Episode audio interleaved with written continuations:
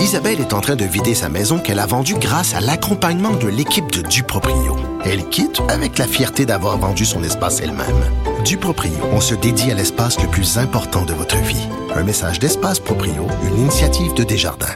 Protégez vos dépôts, c'est notre but. La SADC protège vos dépôts dans les institutions fédérales, comme les banques. L'AMF les protège dans les institutions provinciales, comme les caisses. Oh, quel arrêt! Découvrez ce qui est protégé à vos dépôts sont protégés.ca. Cube Radio. Cher public, nous vous invitons à prendre place confortablement et à fermer la sonnerie de votre téléphone cellulaire.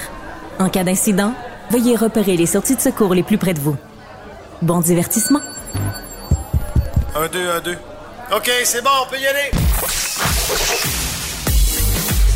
Sophie Durocher. Elle met en scène les arts, la culture et la société pour vous offrir la meilleure représentation radio. Sophie Durocher. Tout un spectacle radiophonique. Bonjour tout le monde, j'espère que vous allez bien. Moi, en tout cas, vous allez le sentir dans ma voix. Je suis un peu stressée, un peu intimidée, un peu fébrile aujourd'hui parce que j'interviewe un intervieweur et ça c'est toujours stressant. C'est comme j'imagine euh, nager devant un athlète olympique ou je sais pas moi euh, faire euh, de la course devant Usain Bolt. Alors j'ai un peu le, le Usain Bolt des entrevues à l'autre bout de la ligne. Denis Lévesque, journaliste et animateur télé. Bonjour Denis, comment vas-tu? Ça va bien toi-même? Ben écoute, ça va très bien. Euh, on te reçoit à l'occasion de cette série drôlement intéressante. Donc pour les 25 ans de LCN, tu as fait une série de 25 grandes entrevues pour souligner ce 25e anniversaire. Mais euh, avant de parler de ça, est-ce qu'on peut parler un peu de comment se passe le sevrage pour toi, le sevrage d'une quotidienne après 3000 émissions? Est-ce que le sevrage se passe bien, Denis? J'ai pas eu l'impression d'arrêter parce que pendant l'été, euh, j'ai tourné beaucoup pour euh, pour euh, souligner ces 25 ans, 25 ans-là. Et donc, en n'arrêtant pas, ben, c'était comme si j'étais peut-être pas en quotidienne, mais j'étais vraiment en mode production.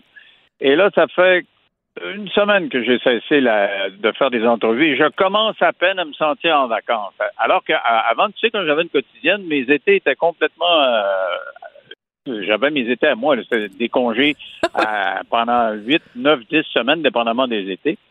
Alors, euh, donc, ça, ce que ça a changé, ma retraite, c'est que je travaille beaucoup plus que je travaille. bon, c'est bon. Alors, tu es en train de redéfinir ce que c'est être à la retraite, c'est travailler plus que qu'en temps normal, mais euh, il reste que le fait de faire une quotidienne, d'avoir le stress, en plus le stress du direct, de suivre l'actualité, ça c'est à la fois une drogue et en même temps ça ça a un coût humain aussi, ça a un coût euh, physique. Est-ce que ça ça te ça te manque ou tu es content justement de plus être dans ce stress là tous les jours? C'est exactement ça que je voulais quitter. Effectivement, euh, le stress, il est là. Puis, tu sais qu'on est une très, très petite équipe. Euh, rapport qualité-prix, mon émission a toujours été une, émission très lucrative pour euh, le réseau parce que il y avait que Bruno et moi, Bruno Genet, qui, qui était chef de pupitre. Alors, c'est sûr que c'est une pression à tous les jours. Pendant les premières années, là, 220 jours par année. Donc, 220 émissions par année. Et vers la fin, c'était rendu à 150. Mais mais quand même, c'est beaucoup de beaucoup de c'est des marathons. Moi, je te dirais que c'est des marathons. Alors que là, ce que je veux faire dans la vie, c'est des petits blitz, de trois quatre blitz par année, euh, plutôt qu'un grand marathon là qui euh, qui, qui s'éternise, parce que à la fin, à chaque saison. D'ailleurs, si vous êtes un téléspectateur attentif, regardez n'importe quel animateur qui fait une quotidienne, vous allez voir qu'à la fin, c'est un peu plus difficile. on joue plus défensivement, comme on dit au hockey, parce que euh, justement le niveau de concentration est moins fort parce qu'on on est comme absorbé par la fatigue. On est sur les genoux, rendu euh, justement rendu euh, au printemps, donc tu vas te, te dégager de ça. Est-ce que quand même, euh, des fois, tu regardes l'actualité et tu dis, oh mon Dieu, si j'étais en onde ce soir, je te dis que tel politicien ou tel événement, je lui dirais le fond de ma pensée avec le franc-parler qu'on te connaît. Est-ce que des fois, tu as le goût de dire, d'appeler tes verres, de dire, donnez-moi un micro, là, j'ai des choses à dire? Oui, oui, ah ouais, ça, ça arrive hein, régulièrement même, je te disais. Encore, je disais euh, la presse ce matin, puis je vois Gabriel Nadeau-Dubois qui défendait son, euh, son programme économique de Québec solidaire, je trouve qu'il n'y a pas d'allure. Euh, c'est comme un plaidoyer contre euh, la débrouillardise puis le développement économique. J'aurais aimé ça avoir un micro, puis l'avoir, l'avoir lui face à face pour pour qu'il m'explique pourquoi il faudrait, faudrait tirer sur tous les gens qui ont réussi à s'amasser un million. Puis, tu sais, quand tu es dans la région de Montréal, quelqu'un qui a une maison, un chalet, puis un minimum de réel, a un million. Parce que dans la, dans la région de Montréal, une, maison moyenne, maintenant, c'est 500 000. Alors, euh, bon, en tout cas, c'est des choses qui me manquent. J'aimerais ça pouvoir le dire euh, et ou confronter la personne qui s'exprime sur ses yeux. Ouais, parce que tu as toujours été monsieur gros bon sens. Moi, c'est comme ça que je t'ai toujours perçu, Denis. C'est-à-dire que des, des fois, tu disais tout haut ce que euh, beaucoup, beaucoup de gens au Québec pensaient tout bas. T'étais, d'une certaine façon, et tu l'es encore, bien sûr, avec ta série, mais la voix de la majorité silencieuse. Euh, donc, des fois, ça doit être frustrant pour toi de te dire, ben, coudon, comment ça se fait qu'il y a personne qui pose telle question ou comment ça se fait qu'il y a, il y a, il y a personne qui dit, euh, le roi est nu ou l'eau est mouillée, là? Et puis, des fois, je vois une entrevue, puis je sais qu'il y a une question qui est étonnante à poser, puis je me dis, est-ce qu'il va la poser? Quand il la pose, je dis bravo, puis quand il la pose pas, je dis, waouh. Là, je m'ennuie, puis j'aimerais ça être à sa place. Parce que le public me parle beaucoup là, depuis que j'ai arrêté, puis ils me disent, on aimait ça, vous posez la question qu'on voulait poser, mais je dis tout le temps. vous savez, souvent, la question que vous voulez poser, c'est la plus difficile à poser. Alors, il faut un peu entourer ça, il faut amener sur le sujet la personne et euh, une fois que tu es rendu là où tu veux, lui poser cette question-là. Et euh, parce que euh, souvent, ce, que, ce que le public se pose comme question, c'est l'essentiel de ce qu'il faut savoir, mais ça se demande pas carrément. Il faut, faut, que tu fasses un petit détour pour le demander. C'est ça lors de l'entrevue, d'ailleurs. Ouais, ben c'est tout à fait, t'as tout à fait raison. J'imagine que si t'avais Jean Boulet aujourd'hui devant toi, tu lui poserais peut-être la question difficile, c'est qu'est-ce que vous pensez vraiment des immigrants? Les aimez-vous ou vous les aimez pas les immigrants? Exactement, surtout que euh, là vous êtes disqualifié que pour un, ministère quand même qui était important. Et euh, la façon, tu sais des fois une clip c'est traître, hein, ça peut être pris hors contexte, mais c'est sorti avec tellement tellement d'émotions, ça venait tellement directement de son cœur. C'était spontané. La, la, question se pose.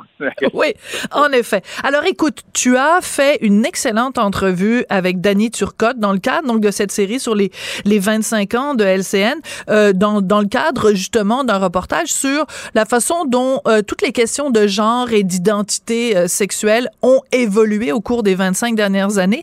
J'aimerais ça qu'on en écoute un petit extrait donc de Danny Turcotte qui répondait à une de tes questions.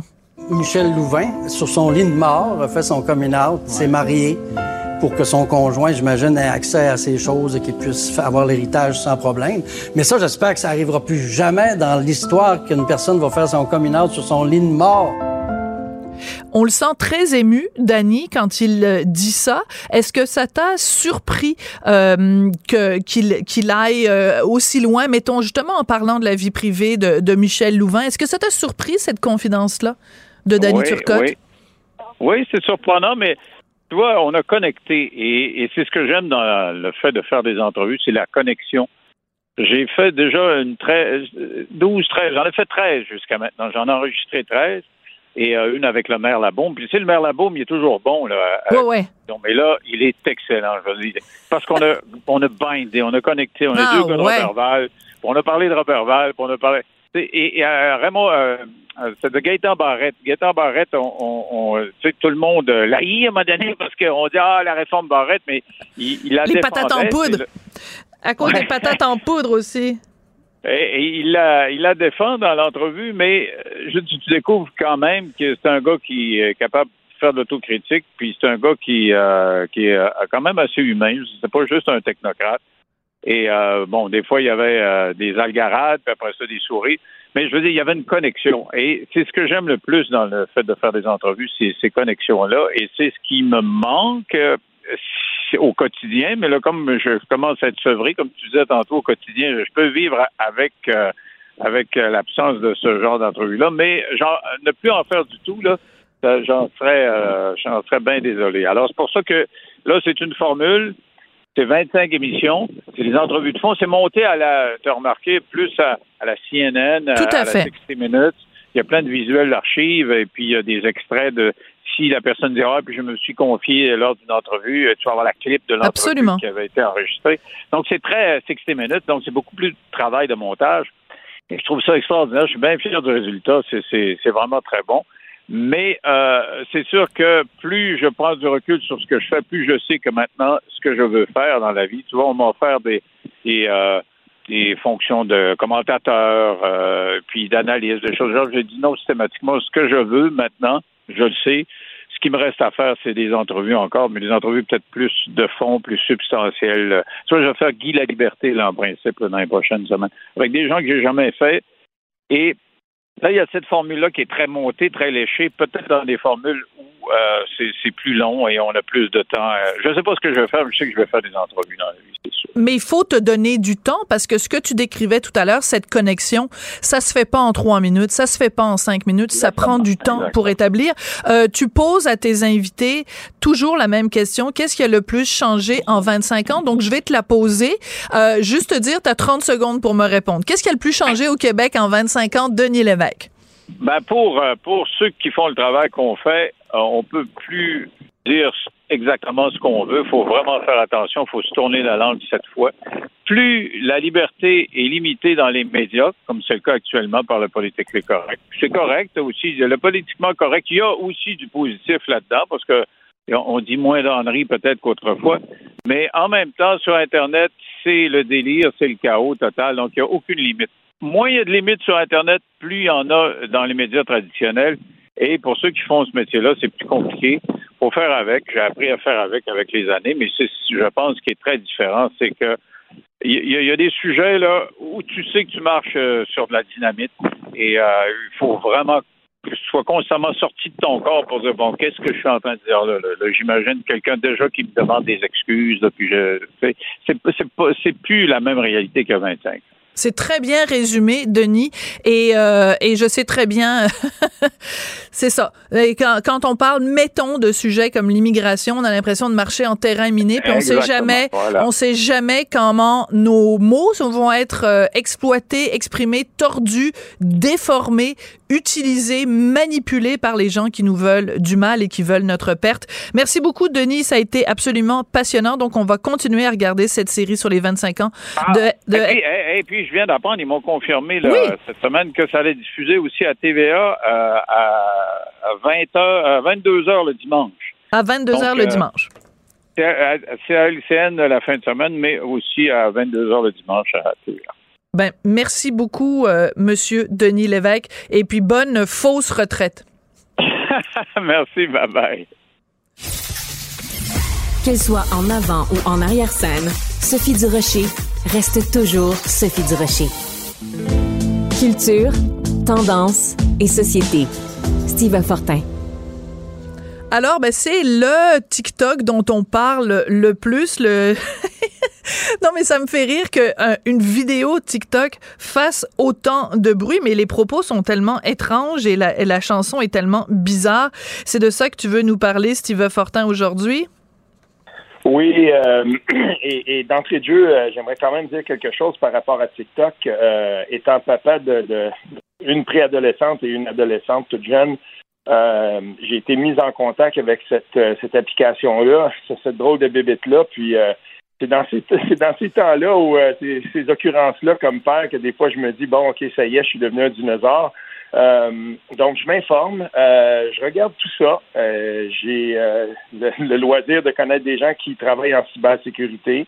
je n'hésite pas. Je, vais, je, fais tout ce que je peux pour comprendre cette application-là. Et à un moment donné, je, me fais dire, ben voilà, il y a un guide qui existe pour pour l'utilisation surtout par les enfants de cette, euh, de cette euh, application-là, le TikTok. Je regarde tout ça, je regarde les paramètres, je m'assure de faire. Euh, puis malgré tout ça, c'est un combat. j'ai, ma fille la plus jeune, vraiment, là, elle, regarde ça, puis c'est fou à quel point c'est facile de, rester accroché. Je m'y suis fait prendre aussi. Hein. À un moment donné, je m'ouvre un compte là-dessus, puis c'est hallucinant la puissance de cette des algorithmes qui sont inhérents à cette application-là. Ceci étant dit, pourquoi on en parle aujourd'hui? Euh, quand j'ai vu le, TikTok, euh, donc on parle ici de, de, l'humoriste euh, Emna Achour, oui. qui, qui, qui, fait ça. Donc, on peut, on la voit être accompagnée des, des deux co-porte-paroles. Donc, ça, il danse sur une chanson qui s'appelle Hit You With The Blick de, du rapper qui, KJ. Rapidement, il y a des gens qui ont, qui ont questionné ce choix-là. Euh, parce que tu sais, des petites vidéos comme ça, euh, c'est certain, ça peut avoir l'air euh, les, politiciens, donc on veut se rendre attrayant pour les jeunes, on veut sortir du cadre, parfait. Le problème, c'est que cette chanson-là, quand on la, quand on, analyse, qu'on regarde le, texte et même le court extrait qu'il y a dans ce petit TikTok-là, cette petite vidéo-là, on est ici donc face à des propos qui, qui littéralement parlent de, de relations sexuelles non consentantes, de gestes violents. puis quand, quand j'ai regardé le texte complet de la chanson, je me suis dit, mais OK, là, un peu, c'est exactement le truc de truc qui m'horripile quand je les entends, euh, par exemple, chez nous, parce que, veux, veux pas, ben, je, on, cette musique-là circule, surtout quand elle devient populaire sur TikTok plusieurs internautes euh, et plusieurs personnes ont fait, euh, ont fait remarquer donc euh, au co-porte-parole de Québec solidaire, mais savez-vous, vous, le grand parti féministe, sur quoi vous dansez? Savez-vous quel, quel, type de musique que c'est? Puis surtout, quel, quel, genre de texte tout ça, ça véhicule? Et rapidement, je me suis rendu compte que dans les cercles de, mes amis solidaires euh, ou euh, QSistes, euh, là, ben, ben voyons, tu parles comme un curé, puis on essayait donc de, de minimiser. C'est pas grave. Ouais. Ben oui. Ben non, c'est sûr, c'est Québec solidaire. Il y a toujours un deux poids, deux mesures. OK? Tu prends la même action, mettons, trancher du pain. OK? Tu demandes à quelqu'un du Parti conservateur du Québec de trancher du pain. Tu demandes à euh, Paul Saint-Pierre Plamondon de trancher du pain, puis tu demandes à Gabriel Nadeau de trancher du pain, puis les gens de Québec solidaire vont trouver que Québec solidaire tranche mieux le pain. C'est la même action. C'est la ben. même action. Ils vont trouver qu'Éric Duhem, c'est un psychopathe qui découpe son pain comme si c'était un chat. Ils vont trouver que Paul Saint-Pierre Plamondon, euh, il se plaint parce que le pain est pas a pas été fait par un francophone de souche. Je veux dire, ils vont inventer n'importe quoi. Mais la meilleure façon de trancher le pain, ça va être la méthode Gabriel Nadeau-Dubois. À un moment donné, il faut aller au-dessus des lignes partisanes et juste dire la chanson est épouvantable. On va en écouter un extrait. Charlie va nous en faire jouer un extrait. On écoute ça. Parfait.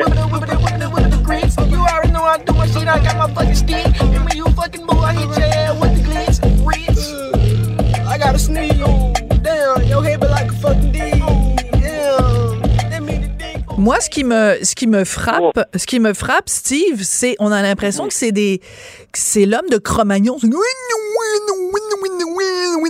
Puis là, évidemment, le seul mot qu'on reconnaît, c'est le mot qui commence par un F, qui finit par un K. Puis, quand mhm. tu regardes les paroles, parce que je me suis amusée hier avec Benoît Dutrisac, j'ai traduit les chansons. Charlie nous a fait jouer un petit extrait de, de violon de Tchaïkovski là-dessus. Mais c'est euh, sus mon appendice dans euh, tape-toi ses fesses. Euh, puis bon, il utilise évidemment pas le mot le mot fesses. Et, et le mot bitch revient 11 fois dans la chanson. Mais à quoi ils ont pensé, Gabriel Nadeau-Dubois, puis Manon Massé, puis Emna Achour? Mais c'est là, euh, c'est là où le deux poids deux mesures pour moi est, manifeste parce que ce parti-là a fait de l'axe de l'axe du féminisme un des axes fondamentaux de son action politique et je suis très surpris qu'on se soit laissé prendre à ça. Mais la, ce qui est le fun, par exemple, pour pour Gabriel Nadeau-Dubois puis Manon Massé, c'est que par exemple, dans les, les, les, médias qui ont tendance à être un petit peu moins critiques de ce parti-là, parce que faut bien le dire, là, à certaines antennes, euh, on est un petit peu plus complaisant envers ce parti-là, puis je pense que je je, fais pas de, de y a rien de surprenant là. Ben, euh, on préfère passer, euh, par exemple, des, des, des, minutes, des dizaines de minutes, voire des, des grandes parties de, de, de l'émission sur des, des, paroles en immigration de François Legault. Je pense qu'on a fait le tour, mais pas Oui, mais qui, mais qui doivent être dénoncés aussi. Qui doivent être dénoncés aussi, là. L'un n'empêche pas l'autre. Oui, mais, mais pendant ce temps-là, par contre, c'est qu'il y a d'autres enjeux. Si on veut être dans les enjeux comme celui-là, euh, comme ceux-là, puis dire, ben, ben, à ce moment-là, si on veut regarder le comportement des chefs de parti, puis de, ben, il, faut aussi s'arrêter euh, à ce que d'autres chefs de parti font. Et, et dans cette campagne-ci, ce qu'on a remarqué, c'est que euh, on a été très réactifs quand les chefs de parti ou la chef de parti, quand il se passait quelque chose, quand il y avait des paroles ou des gestes déplacés parfait. Mais moi, je trouve que celui, celui-là, c'en est un. Comme c'en était un au début de la campagne, quand, à mon avis, en tout cas, il y a eu une belle grosse bourde d'agisme de Gabriel nadeau Absolument. On a passé très vite là-dessus. Puis pendant ce temps-là, on ne parle pas de ça. On ne parle pas du fait que ce parti-là est en contradiction, mais vraiment grave. Et on dit toujours que Québec solidaire, c'est le parti des jeunes. On dit que c'est si c'est les jeunes qui sortent voter, tout ça. Si c'est par des gestes comme celui-là qu'on veut intéresser les jeunes en politique, ben moi je vais dire que ce parti-là est en contradiction complète avec le type de féminisme qu'il veut, mettre, veut mettre de l'avant parce que on est non seulement dans la culture du viol, dans l'hypersexualisation, mais on, est dans la réification complète de la femme et, comme de, la femme comme un objet. Et ça, je trouve que c'est la, pire, c'est la pire chose euh, à laquelle on peut adhérer. Puis quand j'écoute cette chanson-là, parce que j'ai pas de leçon à faire, moi j'écoute du heavy metal, j'ai, écouté des trucs qui étaient épouvantables dans ma vie, puis je m'en confesse. Et, c'est, mais c'est pas ça. Mais là, dans ce cas-ci, on est dans une campagne et, cette vidéo-là est faite avec un but. Elle est faite avec un but d'intéresser oui, tout à fait. Ils le disent. à la campagne électorale. Mais, mais, mais c'est très, très, très, très, très surprenant. Et honnêtement, je sais pas c'est quoi. Est-ce que c'est parce que euh, euh, Gabriel Nadeau-Dubois et Manon Massé euh, sont un petit peu tombés dans un piège? C'est-à-dire, tu as une humoriste qu'ils appellent, qui leur dit, écoutez, euh, il y a une tendance mhm. en ce moment sur TikTok, c'est super, euh, tu sais, c'est cool de, en ce moment, tous les jeunes font ça. Venez-vous-en, on va le faire. Vous allez pouvoir montrer à tout le monde que vous êtes vous aussi dans, dans le mouvement et qu'ils ont pas pris le temps, ils se sont pas donné la peine d'écouter les paroles. Ça se peut. Mais il me semble que dans l'entourage de Gabriel Nadeau-Dubois et Manon Massé, en période de campagne électorale, tu surveilles tout tu surveilles la façon dont tu attaches tes lacets, tu surveilles tes vêtements, tu surveilles le, moindre mot, le moindre langage corporel. Tout est analysé parce que tu ne veux pas donner prise à l'adversaire qui, euh, tu veux pas donner des munitions à l'adversaire. Donc, comment ils ont pu l'échapper comme ça? Et la chanson est pas juste sexiste, elle est d'une vulgarité sans nom. C'est absolument euh, épouvantable. Écoute, merci beaucoup. Merci beaucoup, Steve. Merci ah. beaucoup, Steve. Au revoir. Merci, c'était vraiment délicieux. vous reviendrez, là. Ah oui, vraiment, vraiment bon. Merci. Faites attention ah OK, salut, à la prochaine. Votre auto, c'est un espace où vous pouvez être vous-même. Hey, c'était pas mangeable comme repas. Ouf. Elle mérite d'être bien protégée et vous méritez d'être bien accompagné. Trouvez la protection la mieux adaptée à votre auto avec Desjardins Assurance et obtenez une soumission en quelques clics sur desjardins.com. Protégez vos dépôts, c'est notre but. La SADC protège vos dépôts dans les institutions fédérales, comme les banques. L'AMF les protège dans les institutions provinciales, comme les caisses. Oh, quel arrêt! Découvrez ce qui est protégé à vos dépôts sont. Mes récompenses Sonic, c'est le programme qui désire exaucer tous tes souhaits. C'est simple. Plus tu utilises ta carte du programme Mes récompenses Sonic durant les mois de mars et d'avril, meilleures sont tes chances de remporter 5000 dollars pour réaliser tes plus grandes folies. Visite l'une de nos stations Sonic et comble tes envies. Sophie Durocher. Aussi agile qu'une ballerine. Elle danse avec l'information. C'est tout en anglais. Sophie Durocher. C'est toi qui as tiré la sonnette d'alarme? Le Québécois moyen était euh, quelqu'un qui subissait et qui se disait je ferme ma gueule que je veux pas perdre ma job. La rencontre. Cet asservissement, cette servitude volontaire. C'est quelqu'un qui va dire par exemple moi j'étais allé à l'urgence là, j'ai attendu 6 heures, OK? La rencontre. Nantel Durocher. Bonjour Guy, quand je vois ce qui se passe là avec les déclarations complètement euh, décalées de Jean Boulet sur les immigrants, je me dis c'est impossible au Québec. On oublie ça là, on oublie ça. C'est un terrain miné, c'est impossible d'avoir une discussion intelligente et sensée sur l'immigration au Québec. Il y a toujours des ah, dérapages. J'aime beaucoup ton introduction parce que c'est de c'est de ça dont je voulais te parler. Bon ben regarde, euh, les grands esprits se rencontrent. oui, effectivement. Écoute, c'est sûr que là euh, c'est ridicule bon ce qui a sorti euh, on le sait, là, puis je suis pas le premier à en parler, fait que je reviendrai pas trop là-dessus. Son histoire de 80% c'est totalement déphasé, comme tu dis, là, euh, en, marge avec la réalité. Euh, évidemment, c'est un sujet, un sujet qui est très chaud, donc faut y faire encore plus attention quand on en parle. C'est quelque chose vraiment qui va chercher les passions. Ceci dit, moi, ce qui m'agace, c'est que il y a quelque chose d'encore plus grand, c'est simplement l'incompétence. Là. Et, et, ça, on n'en parle pas. Ce qui, ce qui énerve le monde en ce moment, c'est simplement l'erreur sur l'immigration. Je ne sais pas si tu comprends ce que je veux dire. Oui, oui, tout à fait. C'est qu'à sa face que même. le ministre ne connaisse pas ces dossiers tant que ça. Parce que si tu arrivé dans un autre dossier, on n'aurait pas trop parlé. Et si l'erreur avait été inversée, c'est-à-dire, par exemple, euh, que quelqu'un, dans un débat, mettons, je sais pas, Dominique Andelade dit euh, quelque chose comme 95% des immigrants au Québec ont un emploi.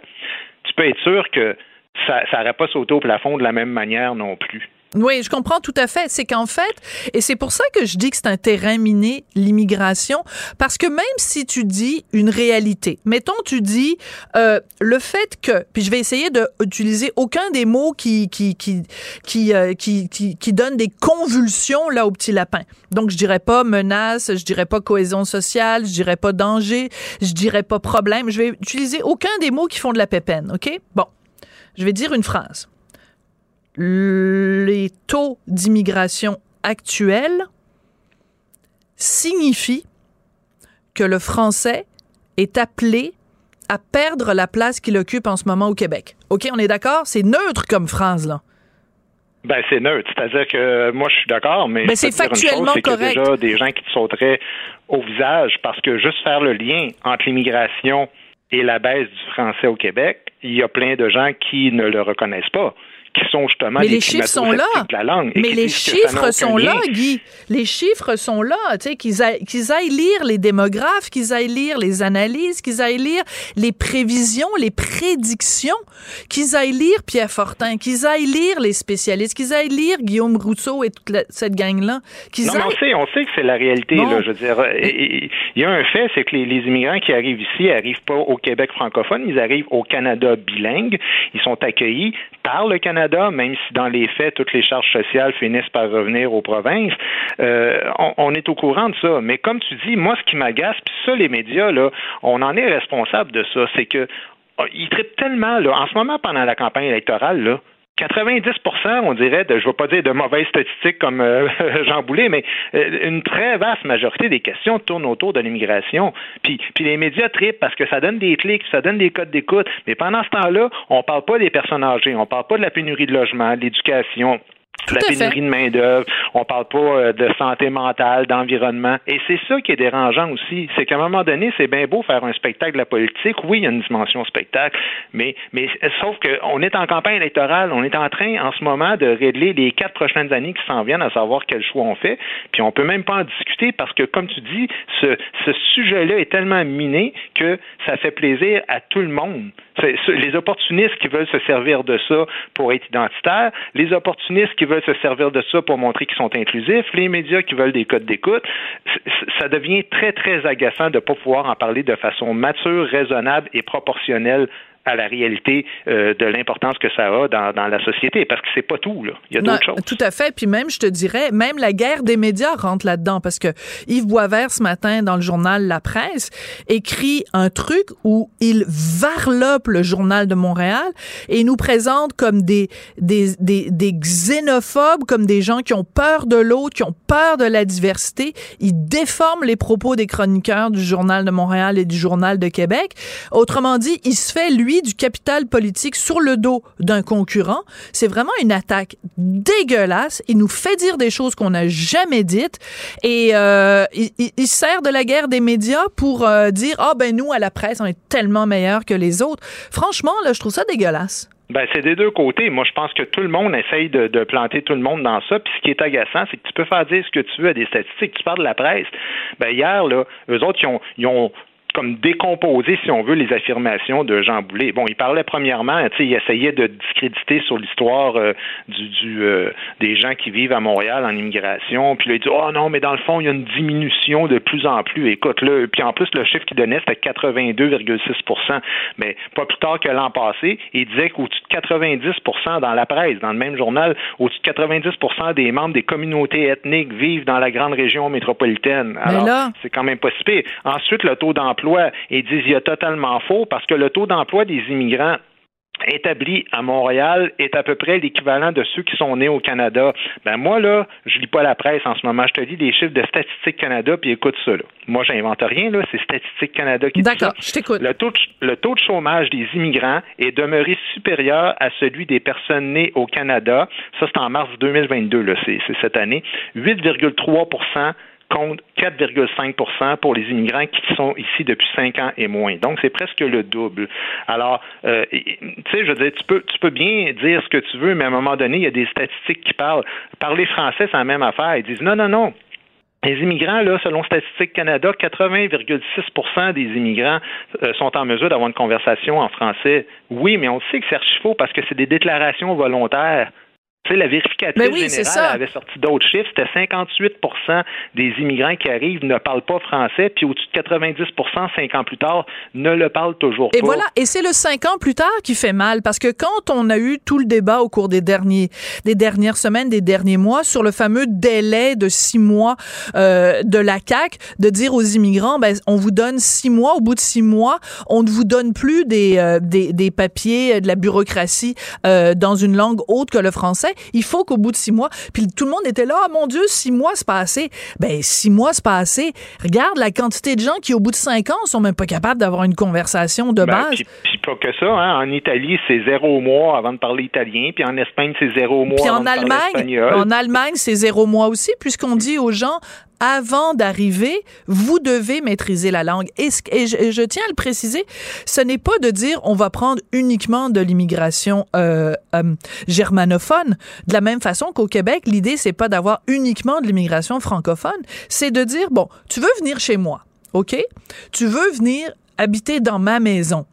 Est-ce que tu peux, s'il te plaît, te renseigner sur ma maison? Dans ma maison, on parle français. Fait que si tu veux vraiment venir chez nous, trouve-toi dans le pays où tu habites. C'est pas si t'es un réfugié, mais si t'es un immigrant normal, de- de- de- dans, le, dans le créneau euh, habituel, régulier. OK? Il n'y a pas une situation d'urgence. Ben, trouve-toi dans le pays où t'es euh, un, un, un institut ou va sur Duolingo, trouve une manière d'apprendre le français avant de venir au Québec. Ben, il me semble que c'est la base, Guy. On ne demande pas le- la, la quadrature du cercle. Puis, tu sais, je te rappelle qu'évidemment, c'est, pas facile de changer de vie, changer de pays, aller s'établir ailleurs. Mais que les Nations Unies ont quand même décrété que ici, avec l'Australie puis la Nouvelle-Zélande, on est les trois endroits dans le monde qui mettons le plus de moyens pour faciliter l'intégration. Et entre autres, euh, tu sais, quand même, les gens reçoivent 205 dollars par semaine pour apprendre le français. Alors, non seulement le cours est gratuit, mais il y a un petit salaire qui vient avec ça. C'est 5 heures par jour, ça dure deux mois et demi. Ils reçoivent 25 dollars pour le transport et 25 dollars par enfant qu'ils font garder également. Donc, tu sais, euh, évidemment, c'est pas 50 000 par année. Oui, il y a toujours lieu d'améliorer les choses, mais, euh, tu Mais sais, quand c'est en situation de travail, on donne 20 dollars de l'heure à l'employeur. On fournit, euh, tu sais, les fournitures scolaires sont même payées, ce qu'on fournit pas aux enfants dans nos écoles. Fait qu'à un moment donné, tu dis, Caroline, euh, je- moi, je veux bien tout le temps qu'on prenne le blâme, mais faut, faut quand même s'entendre. Jean Boulet a raté son coup, il s'est mis le pied dans la bouche, et il s'est, il s'est dit plein de conneries des deux côtés par rapport à l'immigration, mais est-ce qu'on peut avoir une conversation logique? Parce que quand certains médias essayent de nous faire croire que ça n'a aucune conséquence sur rien l'immigration, ce n'est pas la réalité, ça a des conséquences, c'est la raison pour laquelle il faut prendre des bonnes décisions. Puis quand on donne comme argument, regardez, la preuve, c'est que la Chambre de commerce dit que ça en prend 60, Mais là- 70 000. Évidemment, la Chambre de commerce, elle va toujours être pour. Hein, euh, ça fait une pression à la baisse des salaires. Ben, c'est ça, si comme on je se dis sert tout de le temps- comme argument, ben, c'est autant de mauvaise foi que d'autres personnes qui sont pour la diminution puis qu'eux autres se servent de d'autres arguments. Alors, on va conclure là-dessus. Quand le conseil du patronat te dit, moi, je veux plus d'immigrants, il faut comprendre entre les lignes, on veut du cheap labor. Merci beaucoup, Guy. Exactement. OK, ben en fait, on se reparle de- demain puis on se voit aussi à l'émission de télé demain. Exactement.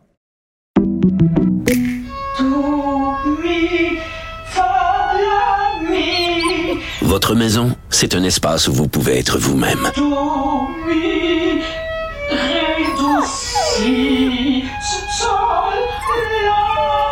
Elle mérite d'être bien protégée et vous méritez d'être bien accompagnée. Trouvez la protection la mieux adaptée à votre maison avec Desjardins Assurance et obtenez une soumission en quelques clics sur desjardins.com. Ici Ricardo. Et Émilie, marchand d'IGA. On a envie de vous inspirer à bien manger. À moins de 5 la portion. Suffit de repérer les produits valeurs sûres et de les cuisiner avec une de nos recettes. Les valeurs sûres, c'est bien pensé, hein? Bien sûr! Détails sur IGA.net. Sophie Durocher. Passionnée, cultivée, rigoureuse. Elle n'est jamais à court d'arguments. Pour savoir et comprendre, Sophie Durocher.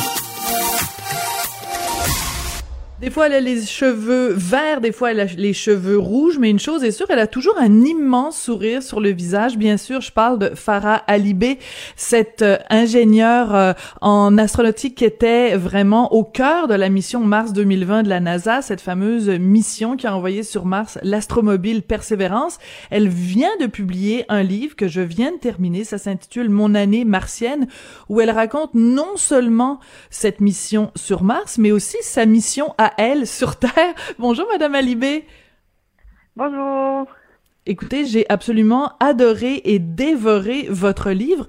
Je m'attendais bien sûr à ce qu'il y ait beaucoup d'informations scientifiques sur la, la mission de la NASA, mais ce que j'ai découvert en fait, c'est que vous êtes une fille qui aime lire, qui adore la lecture, donc il y a aussi tout un côté de votre récit euh, personnel et de la façon dont vous vous êtes construite dans la vie. Est-ce que c'est euh, le but, c'est un petit peu de donner le goût à tout le monde de s'intéresser aux sciences, mais aussi à la lecture?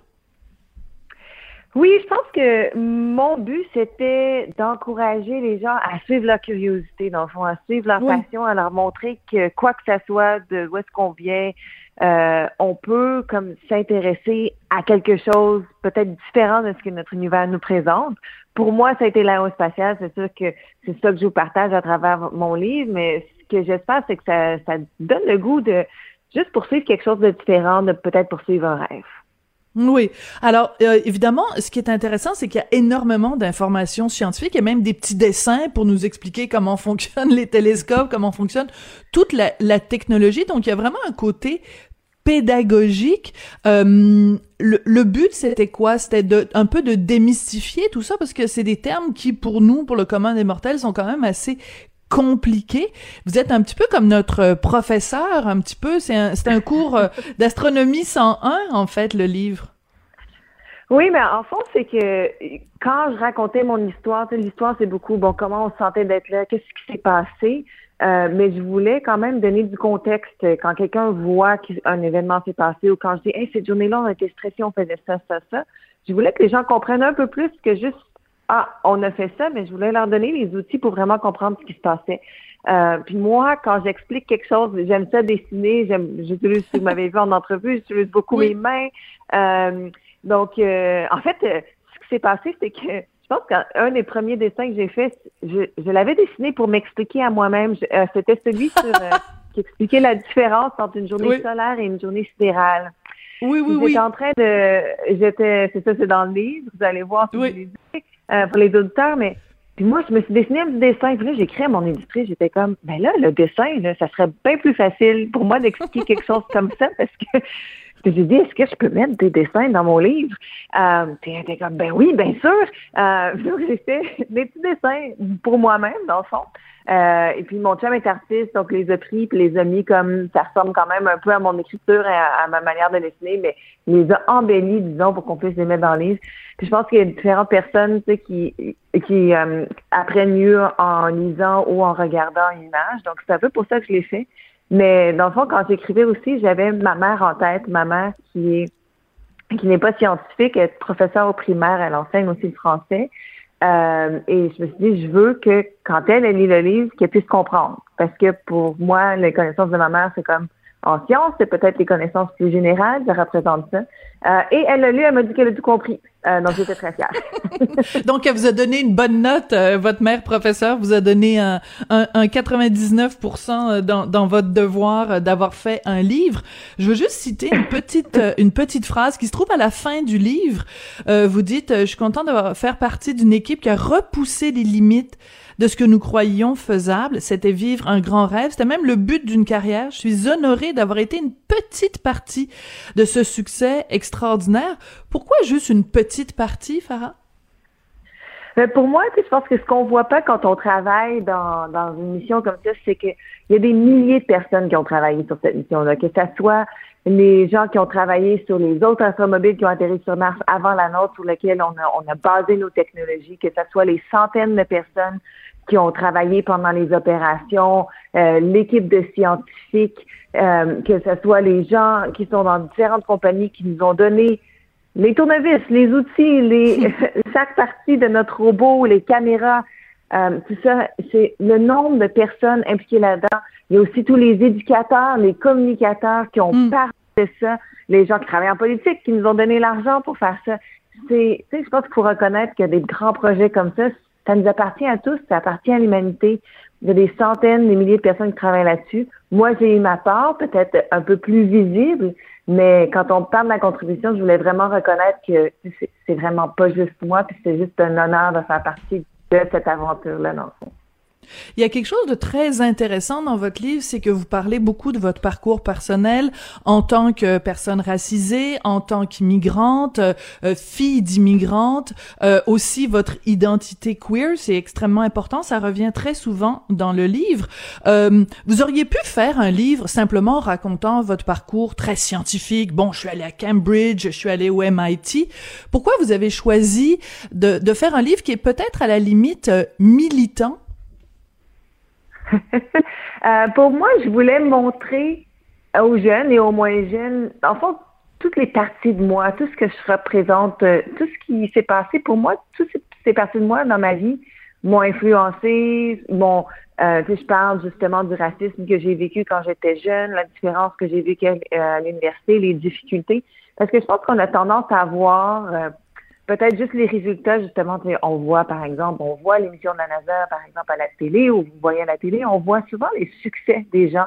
Euh, mais ce que je voulais montrer, c'est que je suis une personne comme tout le monde, j'ai eu mes propres problèmes, j'ai eu mes propres crises d'identité, euh, j'ai eu moi-même à me retrouver. Euh, et je pense que quand on voit quelqu'un comme ça qui peut-être nous ressemble d'une manière ou d'une autre, ben, ça peut nous donner, peut-être une raison de rêver ou permission de dire ah ben ouais elle aussi elle est comme moi ou elle a des fois c'est beau de savoir ah elle aussi elle a une partie comme ça puis je me retrouve dans son histoire. Euh, donc pour moi ça, ça rend mon histoire un peu plus accessible. Puis en plus c'est un peu pour ça que j'ai écrit le livre. Je voulais pas juste je pense que tu sais, des faits scientifiques tu peux en trouver partout. J'ai publié des journaux scientifiques des articles scientifiques c'est ce qu'on a fait on en a tous fait dans mon équipe. Mais cette partie-là, la partie plus humaine de comment on se rend quelque part, comment on poursuit un rêve, euh, c'est cette partie-là que je voulais partager dans le fond dans mon narratif et puis montrer qu'on peut passer par ces obstacles-là et ça nous rend une personne plus forte, plus riche euh, dans notre cœur, dans le fond. Quand vous êtes allé à Tout le monde en parle dimanche, euh, je vous ai écouté et je vous ai trouvé très euh, courageuse. En anglais, on dirait gutsy parce que à un moment donné, Guilla vous a posé la question. Bon, votre, vous venez d'une famille musulmane, vos parents sont de confession musulmane, vous vous décrivez comme athée. Puis quand vous avez décrit votre parcours, vous avez dit ben, que vous avez pris votre distance avec la religion musulmane parce que vous considériez que c'était très patriarcal et que c'était peut-être puis vous avez mis beaucoup de, bémols puis de gants blancs. Vous avez dit c'est peut-être une communauté qui qui accueille pas toujours bien les gens qui sont queer. Est-ce que vous avez eu des réactions après votre passage à tout le monde en parle? Est-ce que vous vous trouvez que vous êtes allé trop loin? Est-ce que comment vous vous sentez par rapport à ce que vous avez dit sur la religion musulmane? Je peux vous dire que j'ai j'ai pas eu de réaction, encore pas encore, mais je pense que pour moi, c'est sûr que quand on parle de religion, chaque personne l'interprète différemment. C'est pour ça que je voulais faire attention dans mes mots puis montrer mon respect parce que je Tout à fait. je connais des gens dans ma religion qui sont très, très accueillants envers les personnes queer, qui, qui encouragent la position des femmes et tout ça. Donc, je pense que des fois, c'est la différence entre l'individuel et l'institution. Euh, mais pour moi, je peux vous dire que je n'ai jamais vu, par exemple, il y a différentes, euh, euh, il y a différentes euh, division de la région musulmane dans la mienne, je n'ai jamais vu, par exemple, de mariage gay. Euh, je n'ai pas jamais vu de personne ouvertement gay ou queer qui fait partie de la communauté dans des positions importantes dans ma mosquée. Je n'ai jamais vu de personnes trans. Ça ne veut pas dire qu'ils sont pas reçus, ça ne veut pas dire qu'ils n'existaient pas, mais pour moi, quand on veut parler d'une communauté qui est qui est, qui diversifiée, qui est équitable, qui reçoit les gens, c'est pas juste dire ben oui, tu peux venir même si tu fais partie de bon d'une communauté différente. C'est pas juste ça pour moi. C'est important de célébrer ces différences-là, de dire oui. Pas non seulement ouais, tu peux venir, mais oui, on est content que tu sois là. Oui, vis ta vis ta différence, puis on va célébrer ça. C'est ça qui me manque dans la communauté. Euh, et je ne, je ne voyais pas ça en grandissant et ça m'a énormément manqué. Je pense qu'il doit avoir, il doit en avoir des personnes queer dans ma communauté, il doit en avoir des personnes de la communauté LGBTQ chez, les musulmans, mais surtout dans, dans ma, ma communauté musulmane. Mais ce n'est pas nécessairement, on n'est pas nécessairement accueilli par tout le monde il y a une certaine culture qui a besoin de changer. Et ça, ça m'avait fait beaucoup de peine quand moi, j'ai découvert que j'étais queer, que, ah, peut-être que la communauté dans laquelle j'ai grandi n'est pas aussi accueillante que ce que, que, ce que je m'attendais. Ben, je trouve que c'est très honnête et très transparent. Puis vous l'avez dit de toute façon, on peut avoir beaucoup de respect pour euh, les individus, puis avoir quand même un, sens critique par rapport à l'institution. Puis vous l'avez très bien exprimé. Écoutez, merci beaucoup pour ce livre, Mon année martienne. Euh, en, plus, en plus, je veux juste terminer en disant à un moment donné, vous dites quand j'ai des problèmes avec moi-même, là, tu sais, quand je manque de confiance en moi, je relis des courriels positifs que les gens m'ont envoyés. J'ouvre mon CV pour relire mon parcours et mes compétences. Je trouve que c'est deux excellents conseils à donner aux gens en général et aux femmes en particulier. Merci beaucoup, Farah Alibé. Merci, bonne journée. Cube Radio.